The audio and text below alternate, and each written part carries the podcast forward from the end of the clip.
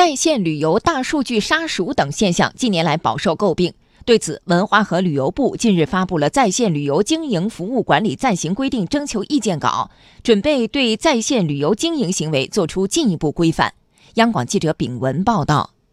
在线旅游经营服务管理暂行规定征求意见稿，重点针对在线旅游行业中的不合理低价游、虚假预订、价格歧视，也就是大数据杀熟等多个具体问题，进行了详细的规范。在线旅游平台大数据杀熟一直饱受诟病，虽然对此平台方面大都予以否认，但仍有不少消费者以自身经历提出质疑。消费者陶先生是某在线旅游平台的老用户，近两年他都习惯性的直接在这个平台上下单，不在其他平台比价。不过最近一次，他搜索其他平台同时间同航班的价格，结果却是不比不知道，一比吓一跳。其实我也很难判断，他是因为我登录了之后变的，还是这几天正好他的机票开始调整。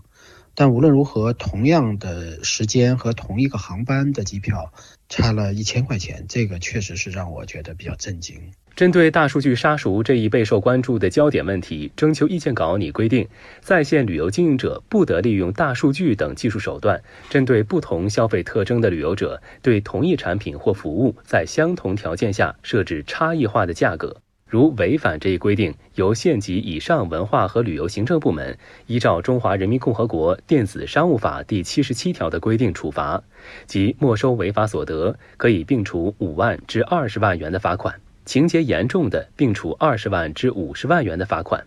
北京中检律师事务所胡晓律师认为，规定的出台具有针对性和必要性，也会对在线旅游消费者的权益保护起到一定积极作用。一方面，该规定强调了对消费者利益的保护，有利于维护消费者的知情权和自主选择权；另外一方面呢，也体现了对个人数据安全和个人隐私的保护。那么，随着这个规定的出台，也有利于加强行业自律，促进企业自主落实相关规定的主动性。中国法学会消费者权益保护法研究会副秘书长陈一江认为，在线旅游属于新兴行业，未来还有较大发展空间。此外，意见稿的有些内容还需要进一步细化和明确，否则将来执行起来还是比较困难。大数据杀手还包括针对不同的消费者设置不同的交易条件。另外，在这种平台责任方面，目前的意见稿呢也只规定了鼓励先行赔付，而没有任何实质的这种鼓励的措施。有关部门在制定相关管理规定的时候，